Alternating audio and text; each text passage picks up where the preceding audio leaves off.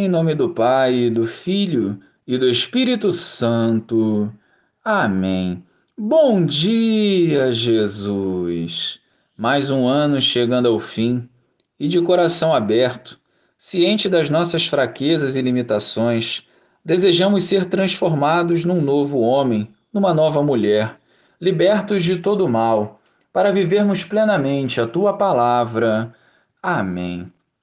No princípio era a palavra, e a palavra estava com Deus, e a palavra era Deus. No princípio estava ela com Deus. Tudo foi feito por ela, e sem ela nada se fez de tudo o que foi feito. Nela estava a vida, e a vida era a luz dos homens. E a luz brilha nas trevas, e as trevas não conseguiram dominá-la. Surgiu um homem enviado por Deus, seu nome era João. Ele veio como testemunha, para dar testemunho da luz, para que todos chegassem à fé por meio dele. Ele não era a luz, mas veio para dar testemunho da luz, daquele que era a luz de verdade, que vindo ao mundo ilumina todo ser humano. A palavra estava no mundo, e o mundo foi feito por meio dela, mas o mundo não quis conhecê-la. Veio para o que era seu, e os seus não a acolheram mas a todos que a receberam deu-lhes capacidade de se tornarem filhos de Deus, isto é, aos que acreditam em seu nome, pois estes não nasceram do sangue, nem da vontade da carne, nem da vontade do varão, mas de Deus. E a palavra se fez carne e habitou entre nós. E nós contemplamos a sua glória, glória que recebe do Pai como Filho unigênito, cheio de graça e de verdade.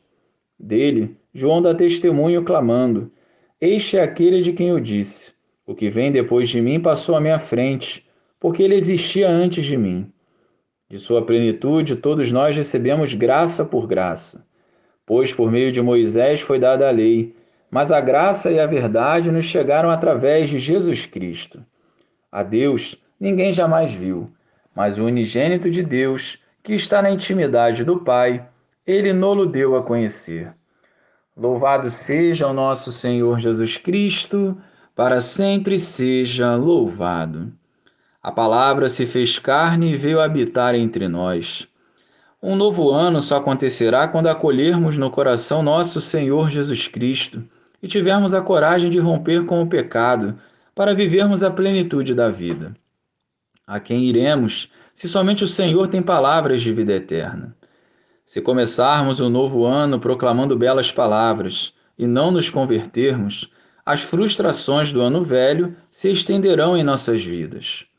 O novo ano não passa pelos números ou tradições mundanas, mas passa pela vivência da vontade de Deus, que por sinal precisa ser vivida hoje, ainda em 2021. Em meio a tantas provações, uma coisa não podemos esquecer Deus sempre nos amará e caminhará conosco. Ao longo desse ano, partilhamos juntos o Evangelho e podemos experimentar esse amor que nunca terá fim. Desejo que em 2022 seja feita plenamente a vontade de Deus na sua vida, pois só assim serás plenamente feliz e viverás em paz. Glória ao Pai, ao Filho e ao Espírito Santo, como era no princípio, agora e sempre. Amém.